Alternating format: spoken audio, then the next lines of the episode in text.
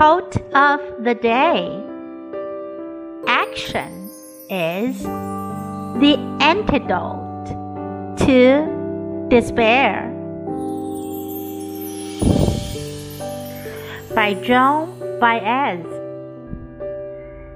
行动是绝望的解药。Action is the antidote to despair.